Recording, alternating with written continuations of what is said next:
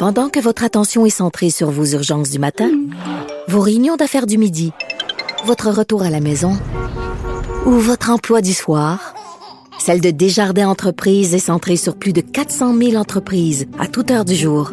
Grâce à notre connaissance des secteurs d'activité et à notre accompagnement spécialisé, nous aidons les entrepreneurs à relever chaque défi pour qu'ils puissent rester centrés sur ce qui compte, le développement de leur entreprise.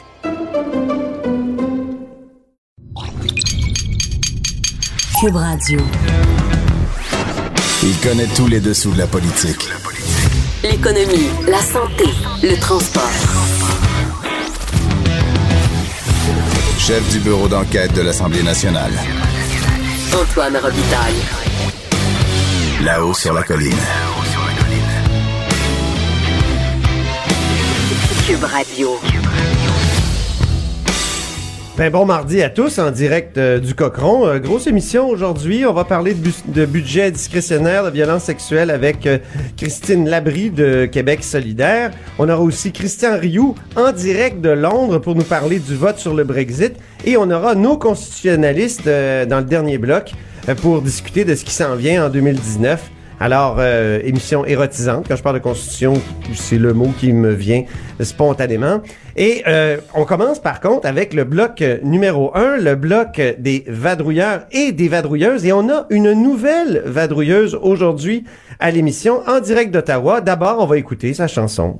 Michel, un soir en décembre. Ben oui, Michel, c'est Michel Lamarche euh, qui est correspondante parlementaire à Ottawa à TVA. Bonjour Michel. Wow! Bonjour Oui. Antoine. Tu connais euh, ton Gérard Lenormand, je suis sûr. euh, Alors, J'étais persuadée que vous alliez choisir les Beatles. Oui, c'est ça, j'ai voulu être, di- être différent. Écoute, il y a tellement de choix pour les Michel, c'est fabuleux. Et alors, je pense qu'il va y avoir, euh, à chaque fois que tu vas venir, il va en avoir une différente. Une nouvelle. Très bien. Oui, exactement. Donc, euh, soyons sérieux, on parle de l'accueil de la Saoudienne Raf euh, Mohamed. Ça s'est passé ce matin à Toronto. Tu as suivi ça euh, comme il faut. Alors, qu'est-ce qu'on peut en dire de, cet accueil-là? Est-ce que c'est pas une sorte de, déclaration de, guerre diplomatique à, l'Arabie Saoudite? Oui, puis on a demandé au premier ministre hier, lors du remaniement ministériel, s'il s'agissait pas non plus d'une forme de récupération politique, si le Canada n'allait pas euh, tenter d'instrumentaliser cette jeune Saoudienne de 18 ans, parce qu'on l'a vu, elle est arrivée samedi, euh, c'est la ministre des Affaires étrangères, euh, Freeland, qui l'a accueillie à l'aéroport avec euh, les vêtements du Canada. Puis là, aujourd'hui, ben, il y a eu un gros point de presse. Ça s'est fait à Toronto un peu plus tôt. Et en fond de conférence de presse, gros drapeau du Canada, Antoine. Donc, on dirait que le gouvernement est prêt euh, à jouer la carte à fond, donc prêt à accueillir des femmes qui se disent victimes de menaces, euh, de violences psychologiques ou physiques en Arabie Saoudite, dire écoutez, euh, il y a une place ici au pays, dans ce pays de liberté euh, pour vous, si vous tentez de fuir la supervision des hommes comme l'a fait la jeune Rahaf Mohamed. Euh, ils sont prêts à aller jusqu'au bout. Antoine, plusieurs se posaient la question vendredi quand on a su que euh, Justin Trudeau avait donné son OK, était prêt à accueillir cette jeune euh, musulmane qui fuyait donc sa famille. Plusieurs se sont dit, mais mon Dieu, il jette de l'huile sur le feu. Les relations avec l'Arabie saoudite sont déjà euh, vraiment tendues. Oui, on peut rappeler qu'au mois d'août, au mois d'août, il y a eu un choc considérable qui a commencé par un tweet de la ministre Chri- Chrystia Freeland euh, qui avait sommé l'Arabie Saoudite de libérer des prisonniers dits politiques, euh, des, des militants pour euh, les droits des, des femmes, notamment les, les droits de l'homme. Donc, euh, c'est ça, là, il met de l'huile sur le feu carrément. Il, il veut répondre de façon donc assez dure. Oui, très ferme. Euh, on le sait, l'été dernier, ce qui s'est passé, c'est que Mme Freeland a effectivement envoyé un tweet en arabe. Et c'est là où ça vraiment euh, fait qu'en Arabie Saoudite, euh, les dirigeants ont vraiment piqué une sainte colère. Vous vous souvenez, l'ambassadeur euh, du Canada a été expulsé. Là, à la suite, il y a eu toutes sortes de, de sanctions. Oui. Euh, on pense aux étudiants saoudiens au pays qui ont dû retourner dans leur pays ou encore aller étudier ailleurs, mais ils ont dû quitter le Canada. Et là, on se posait la question vendredi, pourquoi encore?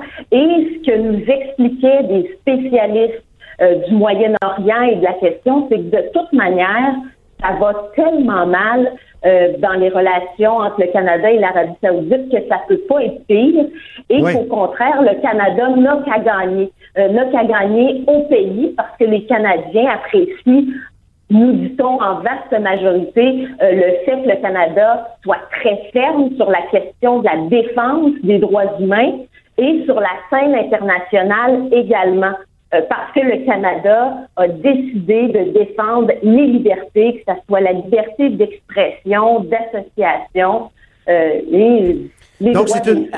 C'est une façon de concrétiser la promesse de Justin Trudeau qui était de dire Canada euh, is back euh, sur les relations, Oui. dans les relations Oui, puis le internationales. gouvernement canadien n'a pas du tout changé de discours euh, là-dessus. Ouais. C'est le même discours depuis le début. Vous vous souvenez euh, qu'au, départ, c'était Stéphane Dion, notre ambassadeur des affaires, Oui. notre euh, ministre des Affaires étrangères. Euh, c'était la même chose, le même discours avec Christian Freeland. Mhm. Ça ne fait euh, que se concrétiser en quelque sorte.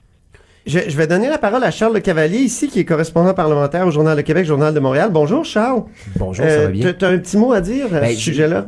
Parce que là, on parle beaucoup bon, de, de, de, de la politique, de comment le Canada se réfère à l'Arabie Saoudite, mais quand on regarde l'histoire de cette jeune femme-là, ça montre quand même le portrait, c'est sans complaisance, de la situation des femmes en Arabie Saoudite. Ah oui, vraiment. C'est épouvantable. C'est qu'il y a quelqu'un qui était otage de sa famille, qui a fui son pays parce qu'elle avait aucune liberté comme femme. C'est quand même, euh, quand même C'est épouvantable. un cas remarquable, ça, c'est, ça, c'est clair.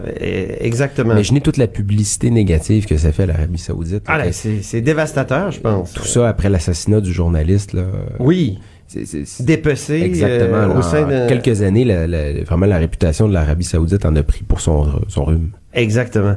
Euh, je dirais, euh, Michel, que si on élargit un peu le- la discussion, on peut parler aussi de, des relations internationales du Canada en général qui sont de plus en plus conflictuelles avec d'autres pays. Je pense précisément, évidemment, à la Chine, où là, un ressortissant canadien a carrément été condamné à mort hier, et c'est évidemment dans la foulée là, de, de l'arrestation euh, de, de cette euh, chinoise importante liée à, à, l'en- à la grande entreprise de téléphone cellulaire euh, Huawei. Euh, alors, euh, on peut, on peut se dire quand même que on était jadis d'une sorte de boy scout sur la scène internationale. Et là, on, on- le Canada a décidé de jouer, euh, comment dire, dans les lignes majeures et de, jouer avec la, une balle plus dure, pour employer un terme de baseball.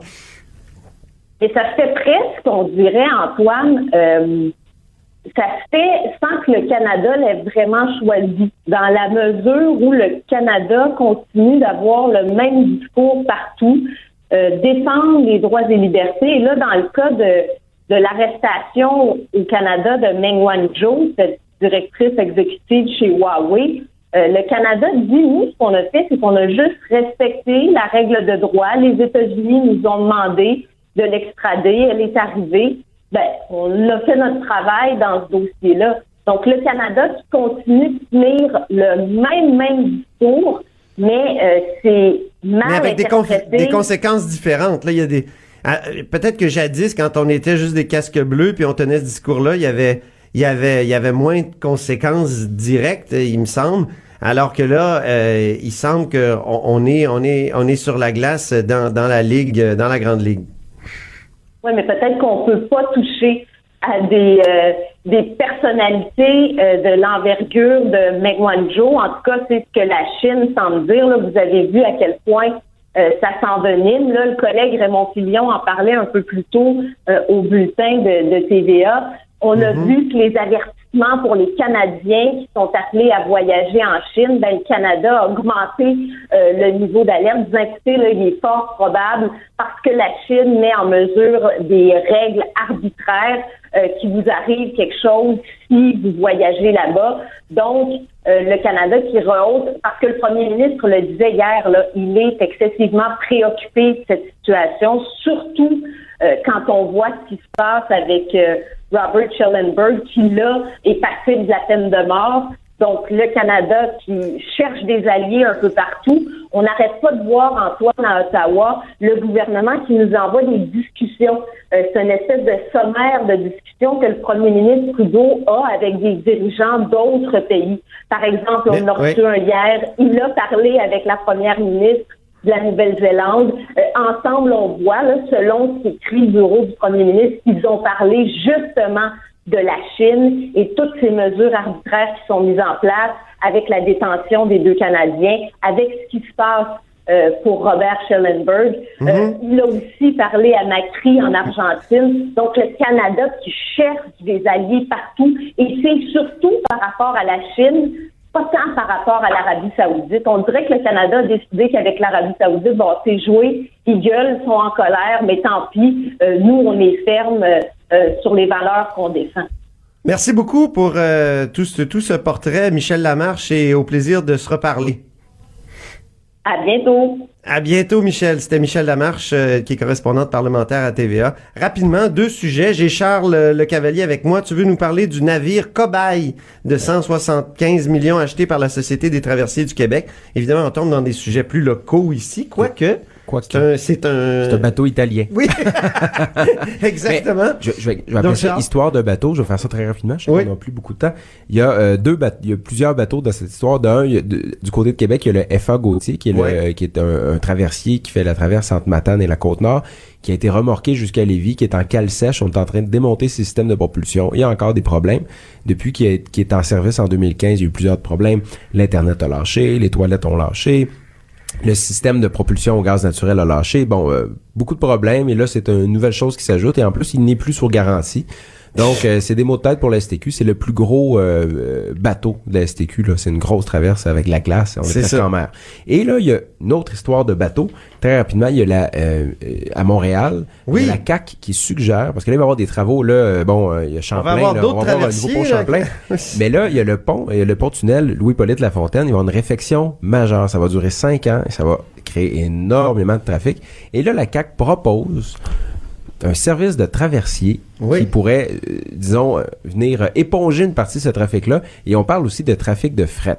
Donc, Espérons les- les- que les bateaux euh, viendront pas d'Italie ou en Ben, tout cas de, pas de la même. Peut-être pas chez Fincantieri en Italie. Oui. On va essayer de voir ça ailleurs, mais c'est quand même surprenant dans le sens que les travaux commencent en 2020. On est en 2019, donc ça prendrait en seulement un an, il faudrait trouver des bateaux, il faudrait construire Des terminaux? des terminaux. Donc Ben oui. c'est pas fait, mais bon, c'est suggéré par la CAC pour euh, pallier au, au trafic qui, qui va être créé. euh, Bonne histoire, on suit ça. Je suis sûr qu'on va en reparler. Charles Le Cavalier, donc correspondant parlementaire euh, au Journal de Québec, euh, Journal de Montréal. On a à peine euh, de temps pour parler à notre compteur, Jean-François Gibault. Bonjour, Jean-François. Bonjour Antoine. Alors, euh, tu veux nous parler de l'acquisition euh, de la minière canadienne Gold Corp? Ben oui, parce qu'il n'y a pas seulement que les affaires constitutionnelles qui sont érotisantes, il y a Oui. aussi les, les gros chiffres. Absolument. Alors, le, le gros chiffre aujourd'hui, 10 milliards, donc euh, énorme, énorme transaction, euh, mouvement de consolidation dans l'industrie de l'or. Et euh, bon, c'est un peu dommage parce que c'est une entreprise euh, canadienne qui est achetée par un géant euh, américain. Et euh, c'est un peu l'histoire de l'industrie minière québécoise, dans le fond, euh, des, des, des dernières années. C'est-à-dire que les, les, les grandes les grandes productions passent sous des mains étrangères. On sait, bon, dans la fosse du Labrador, euh, les entreprises maintenant qui appartiennent, par exemple, dans le cas d'ArcelorMittal, qui est une entreprise enregistrée en Europe, au Luxembourg, dans le cas de Tata en Inde, bon, donc c'est c'est Je lisais le texte de, de Philippe Orfali et on disait que c'était le dernier clou, cet achat-là là, de la minière euh, canadienne Gold Corp, le dernier clou dans le cercueil pour l'industrie autrefois cruciale pour le Québec et le Canada. Donc, euh, il y, y a encore une industrie, Ben, en fait, mais elle n'est plus propriété On- qué- on- de, voilà, elle est de moins en moins, je dirais, propriété euh, québécoise et, et même canadienne dans ce cas-ci, parce que c'est beaucoup euh, au niveau canadien. Et on, il y a un vieux dicton qui dit loin des yeux, loin du cœur, et c'est un peu ça le problème, parce que euh, juste le rappeler au Québec, 16 000 emplois dans le domaine minier, là, l'extraction, là, et euh, des emplois en moyenne à 102 000 dollars. Oh, Donc, ben voilà. Alors, on, on a un premier ministre qui aime bien parler dans Des l'emploi emplois de qualité, payants. des emplois payants. Alors, euh, c'est pour ça que c'est préoccupant quand on voit comme ça que les décisions s'éloignent un petit peu du, euh, du Québec et même du Canada. Ben oui.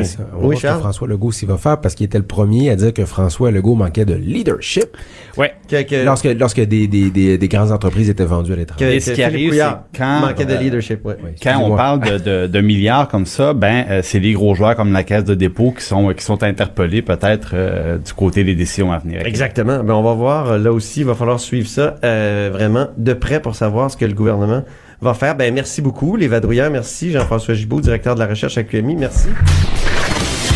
Antoine Robitaille. Le philosophe de la politique. De 13 à 14. Là-haut sur la colline. Cube Radio. On est de retour à la hausse sur la colline et au bout du fil, euh, j'ai euh, la députée de Sherbrooke, Christine Labrie de Québec solidaire, qui était hier à la rencontre euh, qui s'est tenue au sujet de des violences sexuelles et de la manière de les aborder, le tribunal spécial qui pourrait être créé en ces matières. Bonjour Christine Labrie. Bonjour. Alors, comment ça s'est passé cette rencontre? Ça s'est très bien passé. Je vous dirais qu'il y, y y avait beaucoup d'ouverture euh, de la part euh, de tout le monde autour de la table, puis il y a rapidement des consensus qui se sont dégagés, euh, notamment sur le fait qu'il fallait envisager la question du tribunal spécialisé, mais aussi que, que ce- cette piste de solution-là, en elle-même, euh, était pas suffisante pour répondre à l'ensemble des problématiques, qu'il fallait également travailler beaucoup plus en amont pour accompagner les victimes. Donc, euh, on avait, on a, on a l'intention euh, d'élargir euh, la discussion en invitant également des, experts, des organismes qui représentent les victimes, notamment autour de la table. Donc, chacune des, des élus avait des propositions à faire. Qu'est-ce qui distinguait le- la proposition de Québec solidaire par rapport à celle, de, par exemple, de Véronique Yvon du Parti québécois qui disait qu'il y avait un tribunal, qui plaidait pour un tribunal spécialisé depuis un petit bout de temps? Oui, euh, ben moi, les propositions que j'ai apportées euh, concernaient euh, principalement ce qui se passe en amont. Donc, d'abord, euh, en premier plan, au niveau de la prévention, là, on propose une campagne nationale de sensibilisation. Notamment axée sur, euh, sur les témoins, comment faire quand on est témoin d'actes de violence sexuelle, Euh, aussi la révision de- des cours d'éducation à la sexualité pour que ces cours-là soient donnés par des experts. Euh, on pense que c'est la, la, meilleure stratégie pour à terme réduire les violences sexuelles, hein, c'est quand même l'objectif. Euh, pour accompagner les victimes, nous on, on souhaite la création d'un fonds d'aide spécifique pour ça. Puis également euh, un meilleur accompagnement au niveau euh, de l'accueil des plaintes, qu'il puisse y avoir des équipes multidisciplinaires avec par exemple des psychologues, des travailleurs sociaux pour euh, accompagner les policiers lors de la réception des plaintes. On a discuté d'abolition du délai de prescription également, puis d'un processus de révision des plaintes qui sont pas retenues. Donc, beaucoup de, beaucoup de propositions. Je- moi, quand j'ai vu que cette rencontre-là allait se tenir, j'ai trouvé ça très intéressant. Je me suis dit, est-ce que la politique pourrait pas plus souvent se passer comme ça? Est-ce que vous...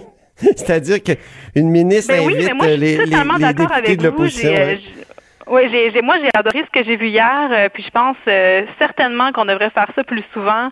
Euh, hier, on était invité à 24-60 euh, en fin de journée pour commenter ce qui s'était passé euh, lors de cette rencontre-là, puis euh, je, je, je l'ai nommé. Je pense qu'on devrait travailler comme ça, notamment sur la question de la santé mentale. Je pense que la crise environnementale également exige qu'on, qu'on, qu'on s'assoie ensemble tout le monde autour de la table pour voir quelles pistes de solutions on peut mettre en œuvre rapidement.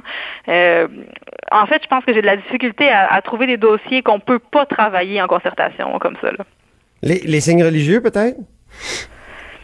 Ben, écoutez, il y a- il y a- c'est un dossier sur lequel il y a des fractures importantes en ce moment, mais je pense que quand on est élu comme député, on est élu pour un parti qui, qui porte un, un certain projet de société, mais après ça, on a quand même le, le devoir de, de travailler ensemble puis mettre nos idées en commun pour le bien commun. C'est ce qu'on fait quand on étudie des, des projets de loi, c'est ce qu'on devrait faire aussi euh, euh, bien en amont là, pour euh, pour euh, Mais sur les signes religieux, je- J'aborde, je, je veux dire, je, je parle de ce sujet-là à dessein parce que je sais que c'est compliqué même au sein de Québec solidaire. Euh, donc, peut-être que dans certains dossiers où déjà c'est compliqué dans une formation politique, j'imagine que ce serait doublement compliqué d'aller comme ça vous envoyer au front pour euh, discuter avec les autres partis d'une d'une solution ou d'un compromis à faire.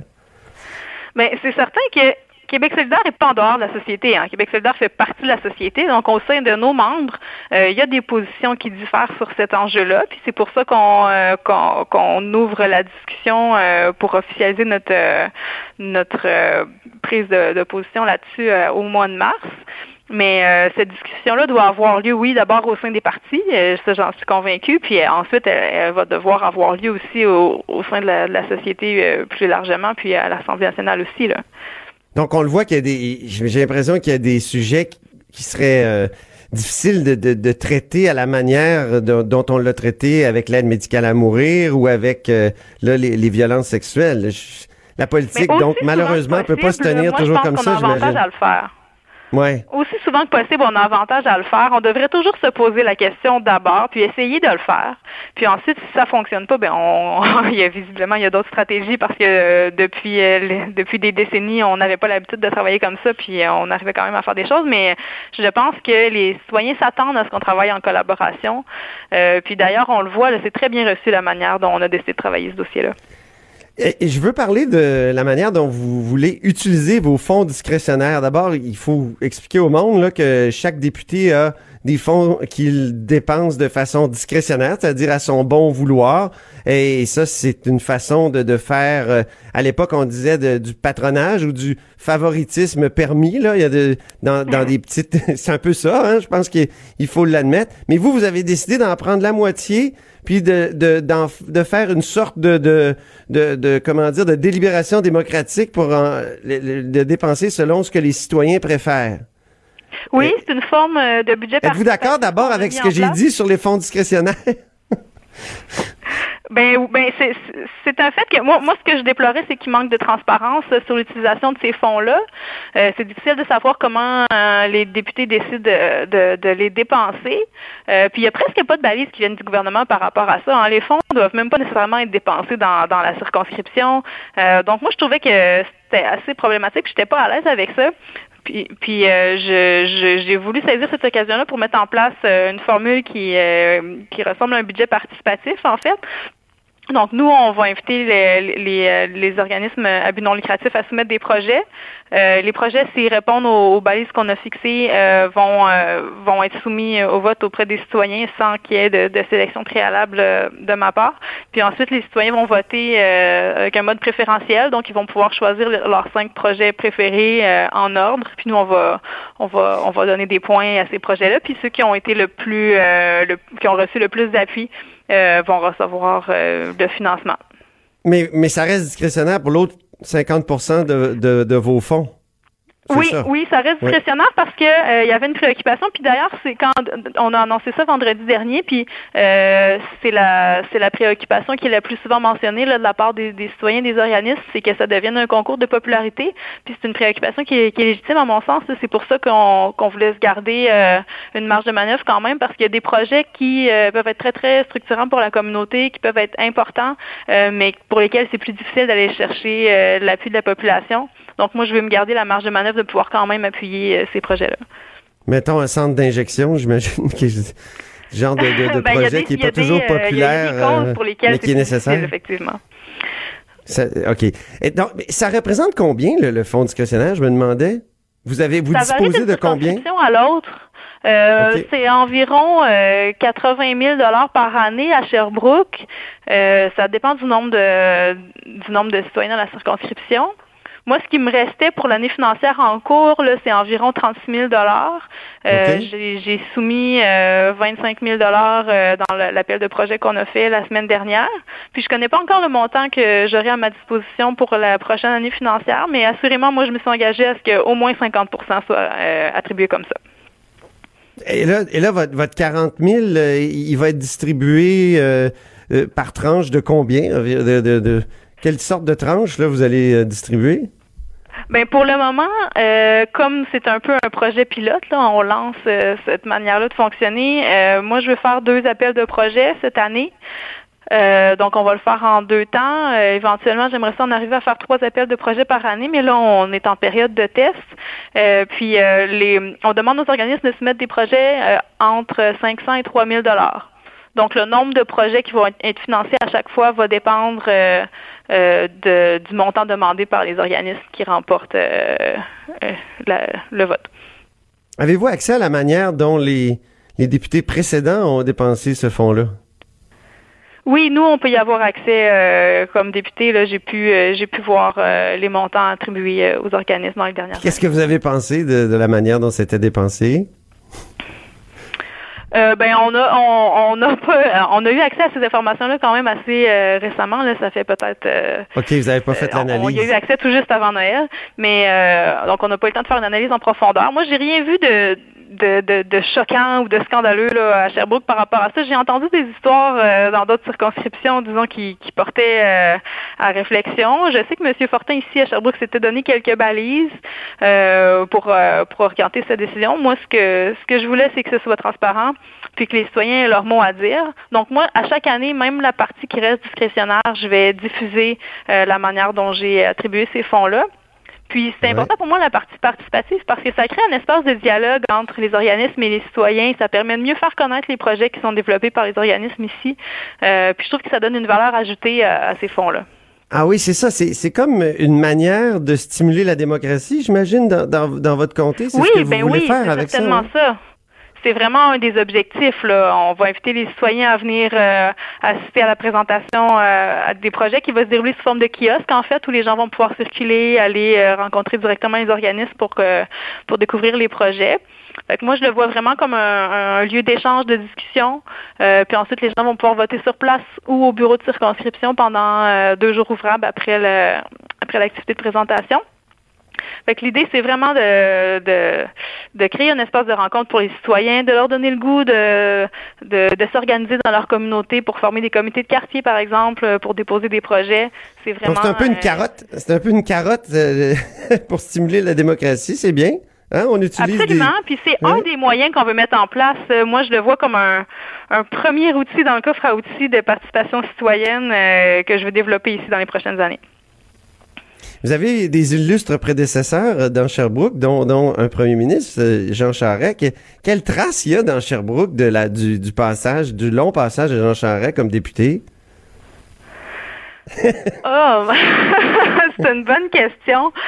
Euh, moi, ce que je sens en ce moment à Sherbrooke, c'est qu'il y, y a une grande fierté du résultat de l'élection de cet automne. Euh, on me parle, euh, on, on, me parle pas de ces années-là euh, comme de nos années les plus glorieuses, là, euh, mais c'est certain que peut-être que dans d'autres réseaux, on, on s'en ennuie. Mais moi, je suis très bien reçue partout où je vais, dans tous les milieux. Euh, puis euh, j'apprécie qu'il y ait une ouverture euh, de la part des citoyens. Moi, l'ouverture est, est toute là aussi euh, de mon côté pour travailler avec tout le monde. Là. Euh, fait que je sens pas, euh, je, je, ce n'était déjà plus la circonscription de Jean Charest depuis un, un très long moment. Là. Mais c'était quand même la, la, la- la circonscription d'un de ses anciens conseillers, Luc Fortin. C'était la circonscription de Luc Fortin. Euh, Luc Fortin était, euh, il était apprécié de la part euh, des citoyens ici. Euh, par contre, euh, il faisait partie du gouvernement libéral, hein, puis il portait, euh, il portait le fardeau de, de leur bilan. Puis d'ailleurs, il, par- il faisait partie du Conseil des ministres, donc il avait certainement pris part aux décisions euh, qui avaient été prises à l'époque. Donc, il était fortement associé euh, au gouvernement libéral. Puis d'ailleurs, il a réitéré à plusieurs reprises depuis que qu'il est profondément libéral. Donc, je pense que c'est ça qui lui a nuit ici. Mais ça a été vraiment une, une campagne électorale euh, qui a porté plus euh, sur les idées là, que sur les individus. Bien, écoutez, merci beaucoup. Je vous ai retenu un peu plus longtemps que prévu, Christine Labrie. Et puis, on, on suit euh, votre délibération dé- démocratique et budgétaire dans Sherbrooke. On, on pourra s'en reparler. Alors, merci. Ben, bonne fin de journée. Alors, merci. Au revoir. C'était Christine euh, Labrie, euh, députée de Sherbrooke, euh, et on discutait de son budget participatif euh, discrétionnaire. De 13 à 14. Là-haut sur la colline. La politique autrement dite. Cube Radio. of negotiations. This I'm saying to the European Union. You Alors, ce, qu'on this entend, évidemment, ce sont euh, les députés britanniques qui euh, se prononcent actuellement sur euh, l'accord de divorce qui a été conclu euh, entre euh, le, le Royaume-Uni et euh, l'Union européenne. Et euh, c'est un vote extrêmement important qui va se tenir, qui ne s'est pas encore tenu. Là. On est euh, dans les débats, on entendait Jérémy Corbyn, le ministre, euh, c'est-à-dire le, le- le chef de l'opposition. Et on va tout de suite joindre Christian Rioux, qui est correspondant du journal Le Devoir et qui se trouve à Londres, qui suit ça euh, donc euh, très attentivement. Bonjour Christian. Bonjour Antoine. Alors, que- quelle est l'atmosphère euh, à Londres actuellement? Ben, écoutez, l'atmosphère elle, commence euh, à être assez chaude là en, ce moment. En tout cas, depuis quelques jours, euh, on sent la température euh, monter. Euh, euh, le- les votes vont commencer dans à peu près 30 minutes. Là, on s'attend que, on s'attend en tout cas entre entre d'ici une heure, euh, une heure et demie, on aura euh, certainement une décision. Mais ce qui est étrange, c'est que on se doute, enfin, la, majorité des observateurs sont convaincus que le, le- le- l'accord, euh, l'accord de divorce, comme vous l'avez si bien appelé justement, entre l'Union européenne et le Royaume-Uni, va probablement être rejeté euh, au Parlement aujourd'hui parce que Theresa May n'a pas la, pas la majorité nécessaire. Le Parlement est trop divisé, je dirais, pour accepter aujourd'hui euh, cet accord. Euh, le que- Parlement est extrêmement. Oui? Est-ce que ça veut dire, Christian, la, la, la fin carrément de, de cet accord-là, où il y a une possibilité de, de le modifier, de l'amender, euh, de retourner avec, de négocier avec l'Union européenne de- et de revenir devant le Parlement? Voilà, tout, tout, tout va dépendre, je dirais, de, de, de, de quelle, par quelle majorité l'accord est rejeté. Certains pensent, disent 80 députés, ce qui serait encore, euh, permettrait encore de sauver l'accord. D'autres parlent de 150. Là, on serait vraiment dans une situation com- compliquée euh, qui pourrait peut-être même précipiter la démission de, de, de Theresa May. En ce moment, on a une chambre extrêmement divisée, une chambre où il y a des, où il y a, on pourrait le dire simplement, il y a un tiers des gens qui veulent euh, qui veulent euh, une rupture radicale avec l'Union européenne et qui sont prêts même à aller jusqu'à euh, ce qu'on appelle un no deal, c'est-à-dire le, 20 le 29 mars prochain, parce que c'est la date dans, dans 73 jours à peu près. C'est là que normalement l'Union, euh, le, le Royaume-Uni doit sortir de l'Union européenne. Donc ces gens-là sont prêts à aller carrément. Euh, sortir de l'Union européenne sans, sans entente. Il y a ceux qui soutiennent évidemment euh, l'entente euh, négociée par Theresa May, mais il y a aussi tout un groupe qui veut organiser un nouveau référendum et qui est donc aussi là contre cette entente-là et qui, qui rêve encore de rester dans l'Union européenne, donc de revenir sur le vote du dernier, euh, du dernier référendum. Alors, euh, Le problème, c'est que Mme May a beaucoup de demandes dans ses troupes euh, qui sont pour un no deal, c'est-à-dire qui voudraient carrément sortir de, de, de l'Union européenne, hein, c'est ça? Absolument, et elle n'a pas de soutien en face chez les chez les travaillistes, où il y a une majorité de gens aujourd'hui qui veulent refaire un deuxième un deuxième référendum. Donc, euh, je dirais que le plus probable, on va voir, ça va tout, ça va dépendre effectivement de, de, de à quelle majorité l'accord est rejeté. Euh, on sait que Jérémy Corbyn va intervenir peut-être même aujourd'hui ou demain matin pour euh, pour euh, proposer une, une, une, une motion de confiance pour euh, retirer la confiance euh, à la première ministre. Dans ce cas-là, il y aurait des élections, mais on sait aussi que il n'a pas la majorité pour faire voter cette motion de confiance-là. En fait, ce serait exceptionnel qu'il l'ait. Euh, si l'accord est rejeté par 150 voix euh, de majorité ou 200 voix de majorité, là, peut-être que ça pourrait changer. Sinon, il n'a pas normalement ça parce que les gens qui vont voter contre l'accord de Theresa May vont quand même la soutenir et, et dire non, il faut qu'elle reste en place et il faut qu'elle reparte peut-être à Bruxelles et essayer de renégocier quelque chose de mieux.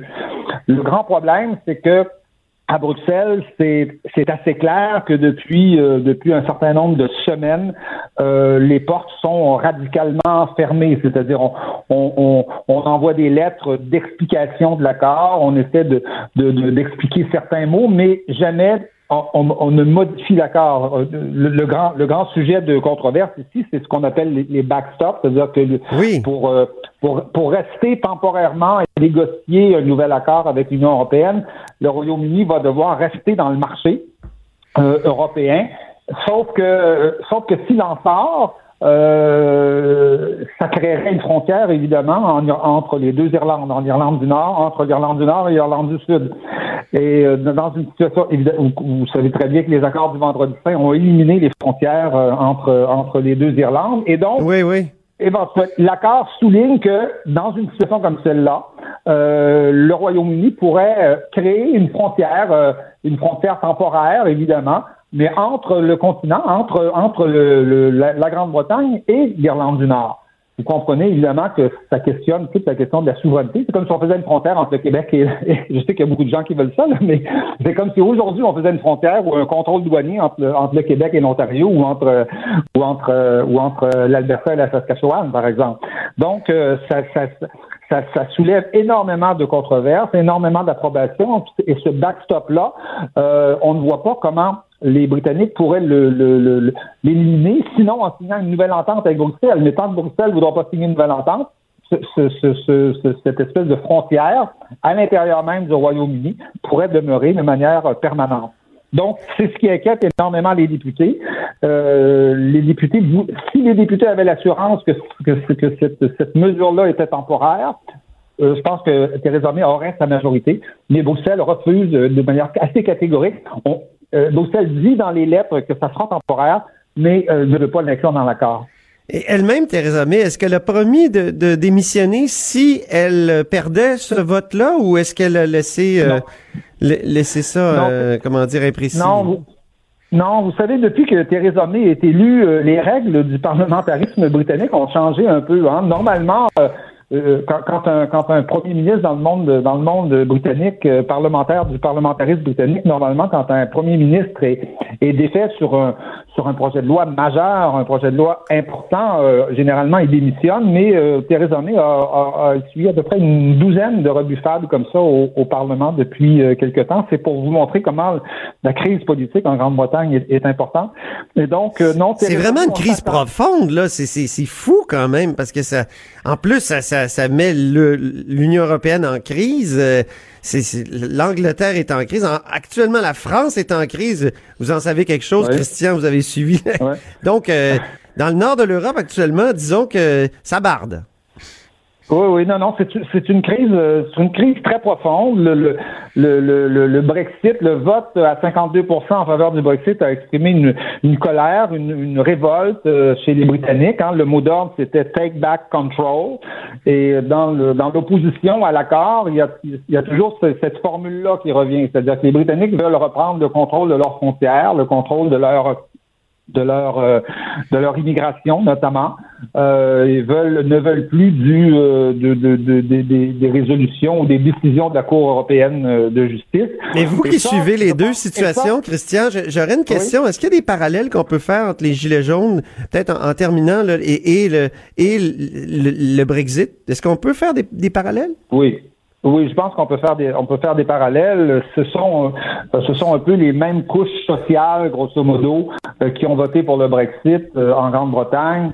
ces couches-là, ce sont à peu près les mêmes aujourd'hui qui qu'on appelle les gilets jaunes en France. Ce sont, vous savez, des régions qui ont été désindustrialisées. Et Dieu sait si en Grande-Bretagne, la désindustrialisation a été terrible. Hein? Il y a des villages en Grande-Bretagne ça n'a rien à voir avec la France. La France souffre de ce côté-là, mais regardez l'état des villages, euh, des, des, des, régions désindustrialisées en, en Grande-Bretagne, c'est terrible. Il y a une misère euh, importante, il y a des écarts de, de pauvres euh, de, de, de, richesses là, qui sont qui sont qui sont qui sont énormes et qui inquiètent justement les Français à qui on voudrait peut-être appliquer appliquer grosso modo le même modèle. Mais c'est sûr qu'il y, y, a un point commun absolument absolument évident et le le pays est, divisé en deux, euh, clairement, et la Chambre est divisée, euh, je dirais, en trois ou en quatre. Là.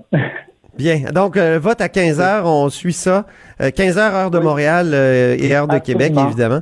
Absolument. et, 20 heures au Parlement. Je, le répète, on est, on est à 73 jours, normalement, de la date officielle de sortie de l'Union européenne du Royaume-Uni. oui, le 29 mars, hein, je crois. Oui, c'est ça. Très bien. Et Christian Rioux, donc correspondant euh, du journal le, Devoir à Paris, mais qui est à Londres actuellement. Merci infiniment pour cette euh, conversation. Merci beaucoup. Au revoir. Au plaisir.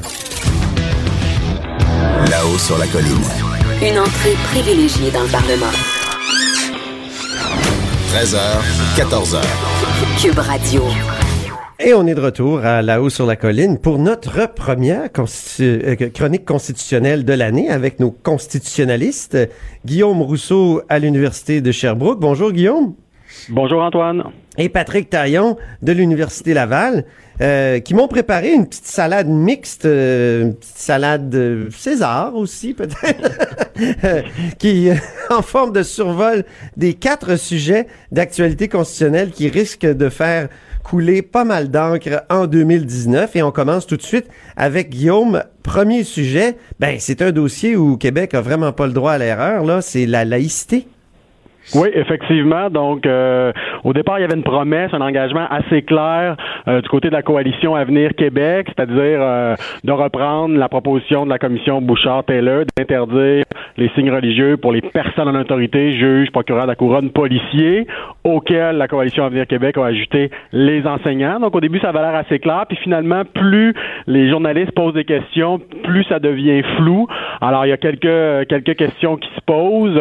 Est-ce que quand on parle, bon, qu'est-ce qui va se passer, c'est quoi la sanction, qui est toujours l'argument, évidemment, de ceux qui sont contre l'interdiction, c'est de dire que ça va amener à des, des, des, sanctions, voire des renvois. Donc, qu'est-ce qu'on fait avec la personne qui, qui porte le symbole religieux? Est-ce qu'il y aura des... Euh, des, droits acquis. Donc, est-ce que les personnes qui, au jour de l'entrée en vigueur de la loi, portent un signe religieux et sont en position d'autorité au sein de l'État, est-ce que ces personnes-là pourront le conserver, une espèce de droits acquis?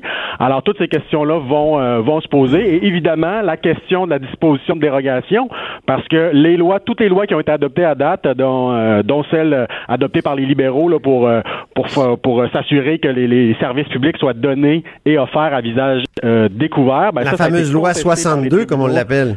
Exactement, ça a été contesté devant les tribunaux. Il n'y a pas eu de jugement au fond, mais euh, il y a eu un jugement, euh, si vous voulez, interlocutoire, donc qui a suspendu l'application de, euh, de la loi. Donc, clairement, peu importe les compromis qui pourraient être trouvés au moment de la commission parlementaire, la future loi sera contestée devant les tribunaux. Donc, si le gouvernement veut s'assurer de mettre un fin à cette, à cette saga-là, il faudra la disposition de dérogation. Mais aura-t-il le courage de le faire? C'est à suivre. Ils en ont déjà parlé, en tout cas, dès le jour 1 euh, de, du gouvernement. Euh, Simon Jolin Barrette, donc euh, qui est leader, qui est ministre très important, a dit qu'il serait prêt à l'utiliser. Donc, on verra si ils vont aller de ce côté-là. Mais c'est sûr que ça va être un débat assez explosif cette année. Autre débat explosif, et là, je me tourne vers Patrick Taillon, c'est évidemment l'énergie en général. Et il y a plusieurs dimensions. Ben, l'énergie, c'est le moteur de l'économie euh, canadienne, ben mais en même temps, c'est aussi au cœur des, de, de, la préoccupation pour la réduction des gaz à effet de serre, et ça rejoint évidemment la question constitutionnelle à plusieurs égards. D'abord parce qu'il y a les droits des autochtones qui entrent en jeu dans le développement des projets. On va le voir avec euh, Trans Mountain. On l'a vu l'année passée, on va le voir encore. La Cour d'appel fédérale qui a dit que le fédéral devait refaire ses devoirs dans ce dossier-là. Et là, il faut qu'il consulte les autochtones. Ça rejoint aussi le partage des compétences. On a, on a des provinces comme la Colombie-Britannique qui dit pas de, pas d'oléoduc chez moi. Ouais. On a des provinces comme la Saskatchewan et l'Ontario qui dit pas de taxe sur le carbone chez moi. Donc, les enjeux de partage des compétences vont, vont, vont rattraper cet enjeu euh, de l'énergie et de l'environnement. Et on a évidemment euh, des élections La Constitution est vraiment partout au Canada. Elle, hein? est partout. Et c'est pour ça qu'on aime ça, dans le fond. Élection en, Alberta avec un parti conservateur oh de l'Alberta qui promet un référendum, rien de moins, un référendum pour euh, revoir le calcul de la péréquation et quel est le lien avec la péréquation et l'énergie ici, c'est que évidemment la péréquation est largement influencée par les revenus que génèrent les ressources énergétiques de l'Alberta. Et là, les auditeurs de La Haut sur la colline, j'espère qu'ils ont bien noté. Là, c'est ici que vous en avez entendu en premier parler, peut-être. Donc, il y aura cette élection en Alberta où la question péréquation, énergie, fiscalité sera au cœur, et ensuite il y aura l'élection fédérale aussi où Justin Trudeau va devoir euh, faire le grand écart entre euh, les, les, préoccupations de l'Alberta, de la Colombie-Britannique, du Québec dans ce dossier environnement et énergie. On en reparlera abondamment. Moi, j'ai l'impression que l'élection en Alberta pourrait euh, vraiment déclencher une crise qui est peut-être en partie comparable avec celle de, du Brexit dont on a parlé avec Christian Rioux il y a quelques minutes. Donc, troisième sujet, ben là, c'est un sujet plutôt québéco-québécois, mais oui, c'est un sujet où le diable se cache dans les détails il s'agit du mode de scrutin. Est-ce qu'on va avoir un nouveau mode de scrutin, c'est-à-dire la manière dont on vote ici au Québec? Et là, je, je, je demande à Guillaume de commenter. Oui, donc encore là, il y a une promesse euh, ferme euh, du gouvernement actuel. Il faut dire qu'il y a eu un, travail qui a été fait avant l'élection euh, entre les partis d'opposition de l'époque, donc essentiellement la coalition Avenir Québec, Québec solidaire et le Parti québécois, qui s'était entendu sur un certain nombre de principes. Donc il y a vraiment un travail sérieux qui a été fait en amont, ce qui avait peut-être manqué au niveau fédéral, parce qu'évidemment, comme ça a échoué au fédéral, M. Trudeau a, trahi sa promesse en cette matière-là. On se dit, voilà, c'est condamné à l'échec que cette, promesse-là, mais je pense qu'au au Québec, ça a été fait plus sérieusement en amont avec ce, consensus-là sur un certain nombre de principes. Alors, on parle de, de, compensation, de, de, de, proportionnel mix, donc avec compensation régionale. Alors, on s'entend sur les principes, mais maintenant, dans les modalités, ça va être quand même très difficile parce que il y a carrément, normalement, il y a des comtés qui vont sauter. Donc, il y aura plus 125 comtés, il y en aura peut-être 75, et là, il y aura des, espèces de régions où il y aura des députés, euh, et là, où c'est là que les députés qui seront par la compensation, donc par les, les, partis qui auront été défavorisés par le mode de scrutin au niveau des, des, circonscriptions, auront des députés au niveau des, des, régions, mais ça risque d'être des immenses régions, ce qui pourrait ne pas ne pas plaire dans, dans, certains cas. Certains élus locaux pourraient, pourraient s'emparer de ça sans plaindre. Alors, vraiment, ça va être difficile, mais je, moi, je, suis peut-être naïf, mais je suis confiant que ça va se faire vu le travail sérieux qui a été fait en amont vu aussi peut-être l'intérêt partisan de la coalition Avenir Québec, parce que si on tombe dans un mode de scrutin euh, proportionnel mix, ça veut dire plus de gouvernements de coalition. Puis quel parti peut faire partie d'une coalition? Mais c'est la coalition Avenir Québec qu'on imagine gouverner avec le PLQ, qu'on imagine gouverner avec le PQ. Et ce qui est pas évident pour les pour les autres partis. Alors moi, j'y vois un intérêt partisan et ça, des fois, ça fait la différence. Ça et le fait que le chef est très fort à la CAC, parce que ça, c'est une réforme où les députés souvent vont résister. C'est ce qui est arrivé sous René Lévesque. Les députés euh, élus sur le mode actuel veulent, veulent, conserver le mode de scrutin actuel, mais quand on a un chef fort comme M. Legault, on peut aller de l'avant. Alors, je, je, pense que ça va se faire, mais que ça va être euh, difficile et qu'il y aura des débats très euh, complexes sur les modalités, puis entre autres sur la représentation des régions. Je, donc, euh, donc de, de belles, de beaux débats en perspective autour du ouais. mode de scrutin. C'est pas fait encore, malgré la promesse de, de, de, de François Legault, qui l'a même réitéré ici à ce micro dans le cochon. Il faut, euh, imaginer, il faut imaginer les réunions de famille que peut être un, un, caucus là. Puis là vous avez mettons le caucus des Laurentides de la CAC C'est ouais. juste des comtés ouais. euh, caquistes, ou presque là. Et là on dit on va réduire les comtés du tiers. C'est qui qui disparaît? Ouais. Et là c'est facile de dire ben ceux qui vont disparaître vont être sur une liste. Mais la liste c'est pour compenser c'est pour les formations politiques qui sont sous-représentées. Donc, c'est pas nécessairement des sièges caquistes qui vont être élus avec cette... Dans le régime actuel, là, dans le régime actuel, il y a des disparitions de comtés parfois. On oui, a vu ce que ça que ce que ça a créé comme querelle en Mauricie, notamment au Parti libéral. Aïe aïe, ça a été très dur là. Julie Dans Boulay puis euh, le, son voisin de comté. Donc on n'est pas sorti du sont bois. disputés puis il y a aucun des deux évidemment qui voulait perdre euh, son comté et là il y en aurait plusieurs qui perdraient son comté dans le dans le scénario qu'on est en train de euh, d'explorer. Quatrième et dernier sujet, là, c'est Patrick Taillon qui va nous en parler. Euh, L'élection fédérale d'octobre prochain, euh, tu as ah déjà ben, abordé le, le, sujet un peu. Déjà, pour l'énergie, ça va être compliqué, mais il y a beaucoup d'autres facettes. C'est euh... le sujet de, qui, qui, regroupe tous les sujets, parce qu'en vérité, on voit bien que pour maintenir euh, sa majorité, le Parti libéral du Canada va devoir se tourner vers le Québec. Ouais. Et c'est le Québec qui va, en grande partie, décider si le gouvernement actuel est réélu ou non. Mhm. Alors, est-ce qu'on va le faire sur des enjeux gauche-droite, c'est-à-dire la performance économique, la gestion des finances publiques, etc., ou et où, on peut faire les deux en même temps, le Québec va conditionner son appui ou son refus d'appuyer les, les, les, libéraux à des demandes liées à des questions de relations intergouvernementales ou à des questions constitutionnelles. Donc, euh, est-ce que le gouvernement euh, en place à Québec va rapidement produire une liste précise de ces demandes en vue de l'élection? Est-ce qu'il y a un suivi qui Il va a être dit fait? que oui. Est-ce que la population ouais. du Québec va être derrière son gouvernement du Québec ou ce sont des, des questions qui... Est-ce que ça va intéresser les, les, les Québécois? Ces demandes-là, ça va influencer grandement parce qu'on le voit déjà, certaines connivences avec le Parti conservateur et, et, le, et, et la CAQ. Ouais. On peut s'imaginer que le Bloc sera à l'écoute des demandes du Québec, mais qu'en sera-t-il du Parti libéral du Canada dans des dossiers comme l'immigration? Comment le Parti libéral du Canada va réagir à la loi sur la laïcité? Ça va être assez euh, intéressant à suivre. On risque d'en le reparler. NPD aura-t-il un nouveau chef? Peut-être un petit mot, euh, Guillaume, pendant la trame? oui, il faudra suivre le NPD. Est-ce qu'il y aura un nouveau chef? Ça dépend de la partielle qui s'en vient pour euh, M. Jack Minsing. C'est à suivre ça aussi.